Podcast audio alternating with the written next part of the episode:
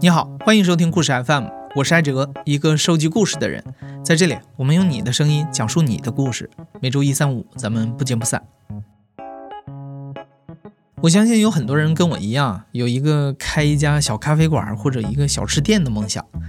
尤其是在我的老家吉林市，有一种小吃叫煎粉儿，它是绿豆粉做的，切成小方块儿，然后在平底锅里面煎的金黄，再浇上蒜汁儿、醋汁儿和芝麻酱，经常想的我是垂涎欲滴。但是在北京，你就是吃不到。将来有机会啊，我一定要开一家煎粉小吃店。今天节目中的两位讲述者是真的迈出了这一步，而且还是开出了连锁店。但是创业啊，尤其是做小吃、做餐饮，这里面的坑是不计其数，一不小心就会血本无归。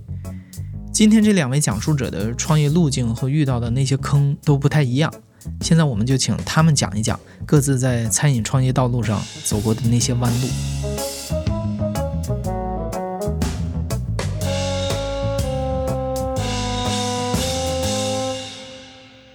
大家好，嗯，我叫曹永利啊，今年四十一岁。老家河南，啊，目前在深圳创业。啊，我之前是在一家呃国内比较有名的这个科技企业啊，做手机啊，做网络、做电信这一块儿，然后做了有十二年半，也曾经在海外工作了六年。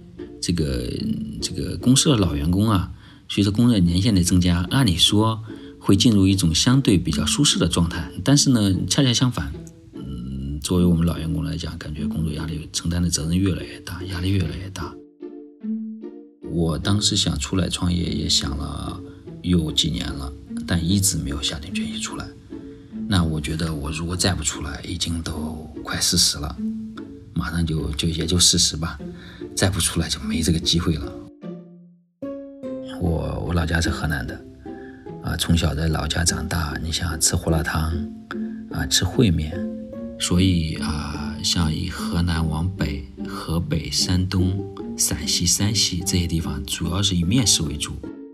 吃大米的，像广东人，他们理解不了像河南人对吃面食这种感情。比如说，时间久了，我一定要吃，找个地方吃一点馒头。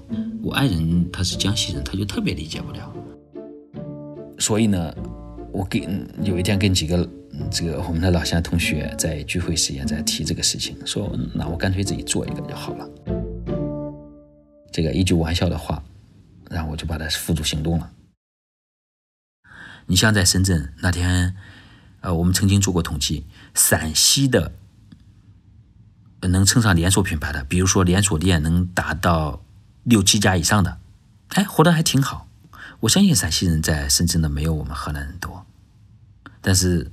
河南没有品牌，呃，人因为河南本身人口比较多嘛，在全国各地人口的这种这种比重，它足以可以养活一到两个品牌，尤其是餐饮行业，在我们没有做到还没有做到连锁、没有做到标准化的这种这种程度之前，师傅决定了一家餐饮企业的生死。我相信做过餐饮的朋友应该非常理解的。然后我也是抱着我不论花多少钱，我一定要请到最好的师傅。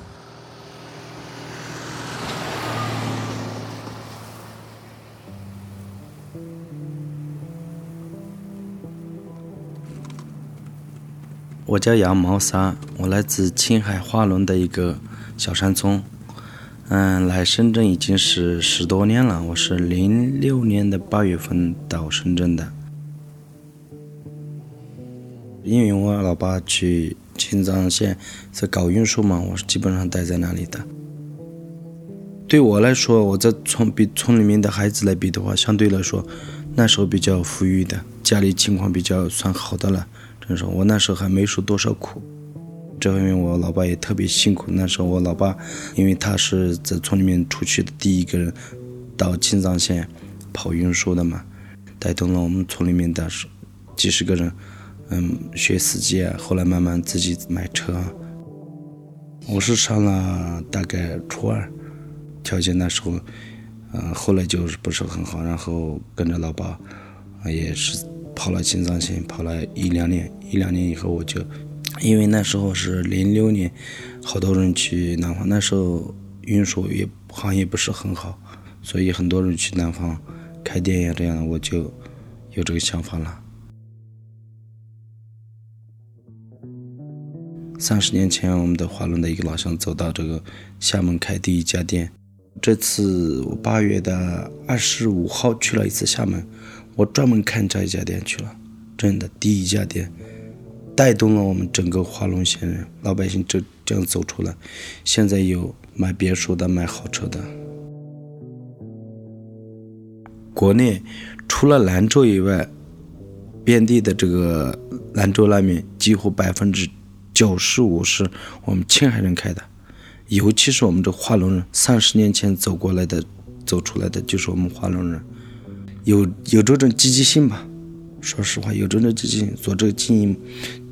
哪怕是一个小老板也好，从那里开始自己就是当老板，自己开店这种模式走到现在的。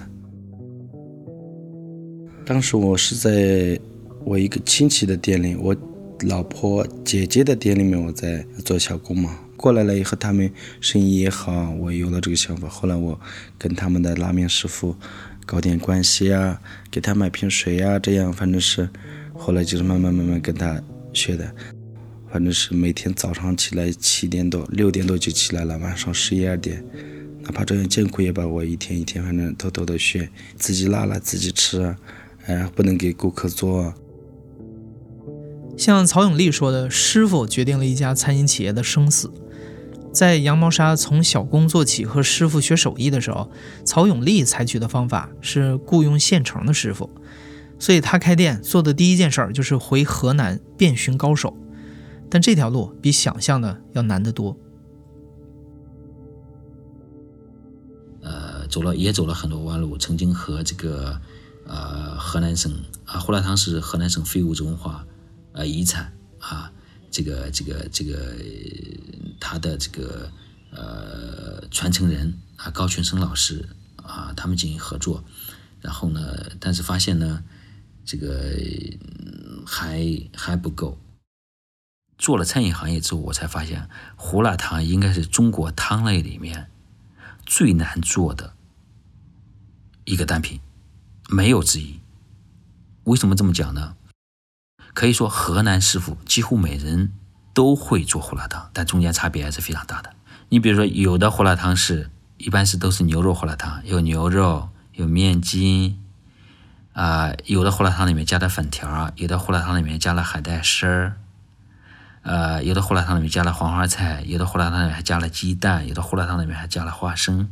所以每即使在河南，每一个区域和另外区域相比，都会稍有不同。但河南胡辣汤主要有两个流派，一个是这个啊叫河南，主要靠近漯河区域啊，河南漯河区域；一个叫北五渡流派，一个叫呃逍遥镇流派。所以后来呢。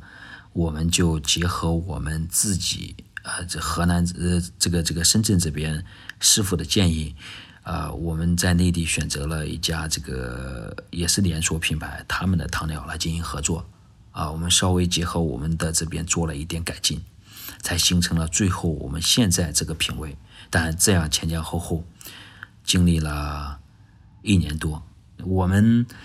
呃，光做这个配料，我们曾经我算了一下，已经突破五万块钱。跟胡辣汤这个配料，就今天我们用这个配料啊，我们已经做到了标准化，我们做到了所有的我们的配料精确的零点一克这样的标准。初学者最关键的是和面、揉面、拉面这个环节是比较简单一点。和面也有技巧的，那个你要放多少盐啊，多少水，这个就是有。有比例的，所以这个这个方面自己要好好把把关就可以。拉面那个环节，基本上你长期拉的话，他就学会了。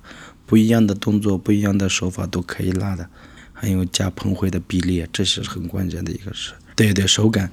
然后一个是凭那个和面是凭感觉，然后慢慢就大概两三利用了两三个月时间吧，自己吃了，自己说，哎，这是真的是自己拉的吗？有这种感觉，后来后来慢慢给自己店里面的员工啊这些老板们吃，他说：“哎，可以了，孟萨，学会了，一学会我就出来了。我现在认为我自己属于这个做拉面行业，自己完全这个有这个条件，可以在任何一个地方都开。嗯，之前的话我是那个配方是跟别人拿的，他这个口味也比较重，不过味道也可以。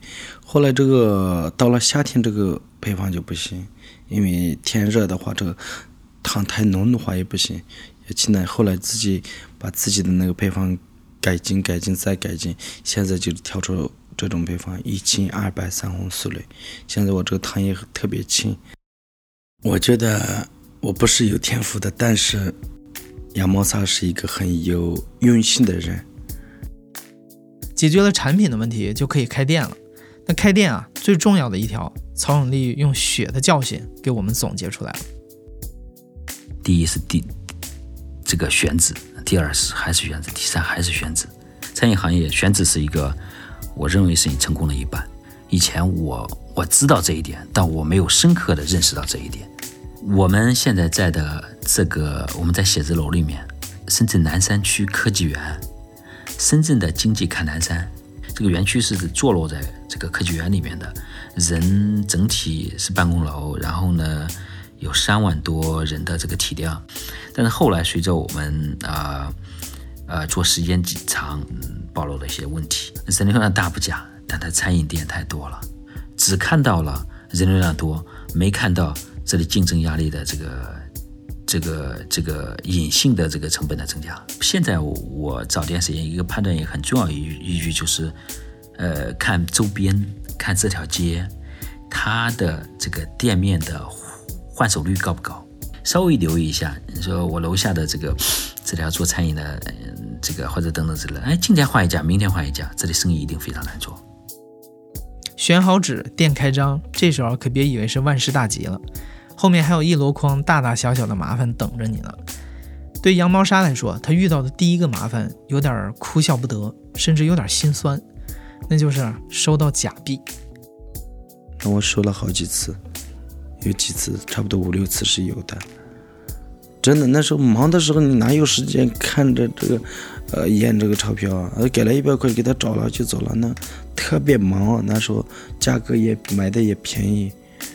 哎，那个真的是他把我，我也不知道他们是怎么想的。他们我们做这个小生意，这样用利用价钱，真的这个对我印象很深。扫码点餐是我是一六呃一六年底，刚好我去我老老乡店里面去了以后，他店里面有扫码，他店也特别忙，中午一下班就是全部坐满。然后你用以前的老款点餐的话，那个也很麻烦的。他说：“都每个桌子提了一个，老老乡，这是什么？”他说：“微信扫码点餐啊。”这怎么用呢？他说：“别人一扫码，手机都菜单了，你现在这点餐就可以啊。”那你给我推荐一下吧。我说：“他说可以啊。”后来不到一个月时间，我就把跟他联系，以后一个月时间我就装好了。现在的话就方便多了，微信支付以后，现在你店里面你看。就扫码点餐，直接扫码微信支付的话，这基本上省了一个人啊，省了一个人，反而效率也很高。一扫码点餐就厨房出单的话，你的效率那个单是按号码来出来的，我们按号码一个一个出餐的话，这个微信支付对我们的帮助也很大。嗯，你每个月下来你花了多少钱，啊，你收了多少钱都有记录的。这个正好我现在这个两个三个店里面。嗯，基本上百分之九十五的人现在用扫码点餐，基本上没有现金的，全部扫码点餐。还有百分之五的人什么呢？百分之五的人是直接扫微信的支付的，但是现金是没有的。真的是省时省力，节省了一个服务员收银的这个服务员。这个一年下来，你看现在的话，基本工资都两千五，嗯，值三千五的话，你现在一年下来节省三三万多块钱啊，真的。说到假币啊，至少还有微信扫码这种技术手段来解决，但涉及到人的问题，什么技术都帮不上忙了。曹永利说，他听过故事 FM 此前采访过的一位小餐饮从业者的故事，那位讲述者在节目里讲过这么一句话：打做生意开始啊，你良心就没了。曹永利对这句话深有感触。做了这一行之后，他发现餐饮行业的从业者素质参差不齐。很多意想不到的情况会冒出来。好比他之前就没有想到过后厨会有人偷物料。我举个简单例子，那现在有些料都嗯像几十块钱一斤，我一个月挣几斤，这几百块钱到了，这里挣点，那里挣点。我举个例子，如果能一个月能拿拿拿一些钱，那可能对他来讲这个诱惑还是蛮大的。啊，那所以说我们曾经就遇到过这样的这样的问题啊，这样的问题对我们内部的打击非常大。以前啊，我我还不好拉下面脸面给大家讲一些这方面的事情。那现在可能说你不得不讲，并且要经常讲，确实是这个这个行业的素质不是一般的低。原厂 我语气，哈哈哈，什么样的人一年多，什么样的人都会碰到。你比如说，你比如说这个早晨借你的钱，晚上走，然后啊，突然说家里有事儿我要走。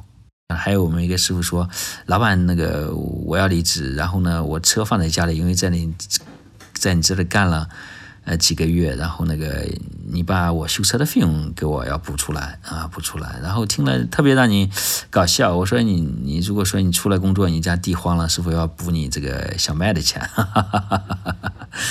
就就就各种各样的人，各种各样的事，也有很多很很好的，比如说我们的师傅当天想走。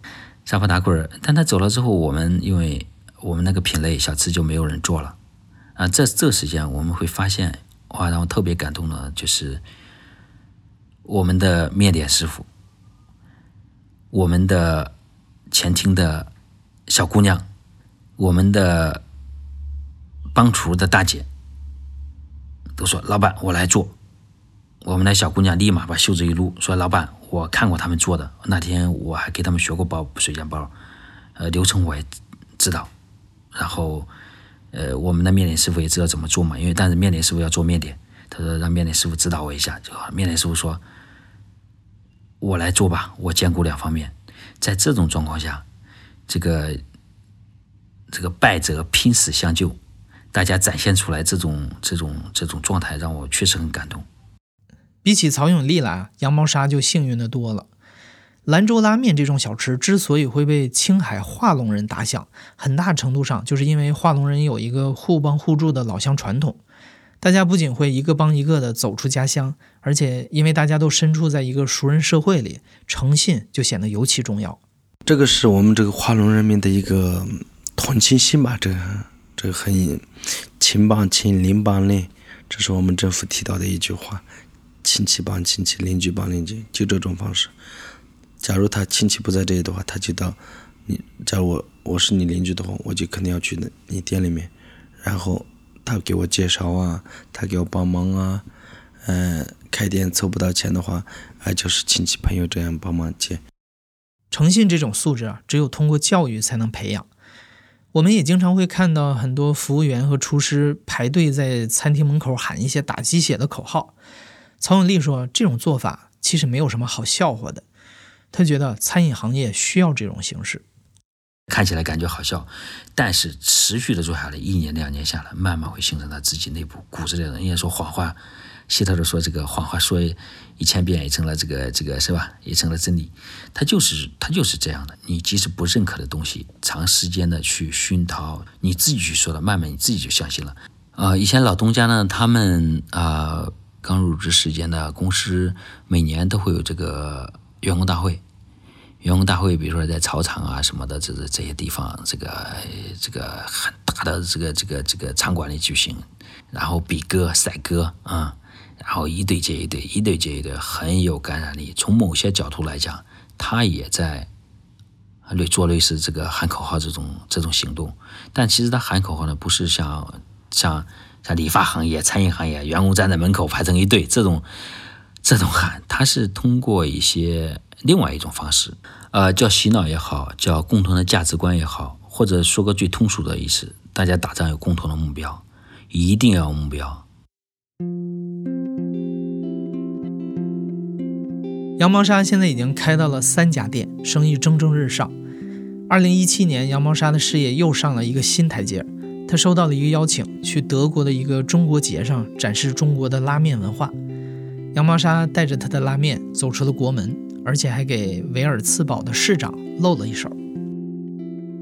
维尔茨堡市政府专门到我们摊位过来了，因为我们这个他知道这个中国的一个拉面到这里来了，他就专程带他的议员，他们几几个人带我们摊位过来了，先给他做了两碗面，一个汤面一个拌面，吃完以后双重点子非常好。然后他说什么我不懂，然后我就问旁边的翻译嘛，翻译是我们中国人，嗯，他说市长说在维尔茨堡有很多亚洲餐厅。但是，像你这个拉面是维尔茨堡没有的。假如你在这边发展的话，他们支持你。所以这次的这个行程德国之行，我觉得给了我们青海拉面走进欧洲的这个想法。真的，我是这样想的。我要带动更多的老乡、更多的朋友，带动我们这个青海的这个拉面走向这个世界。曹永利创业差不多两年了。从第一家店的经营当中，他学到了不少教训，也具备了开分店的经验。目前他正在筹备第二家店的选址。曹永利打算等第三家店也经营的差不多的时候，那就是大规模复制、快速开连锁店的时机了。他希望到那一天，能让河南的美食在深圳这个城市站稳脚跟儿。你像我们在这边，我们有自己的河南这个同学圈，那他们现在是。隔三差五要到我这边来吃一吃一吃一下。目前我们基本做到了，我们的水煎包、我们的胡辣汤、我们的烩面在深圳，我我们不敢说我们是最好的，我但我们是最一定是最好的之一。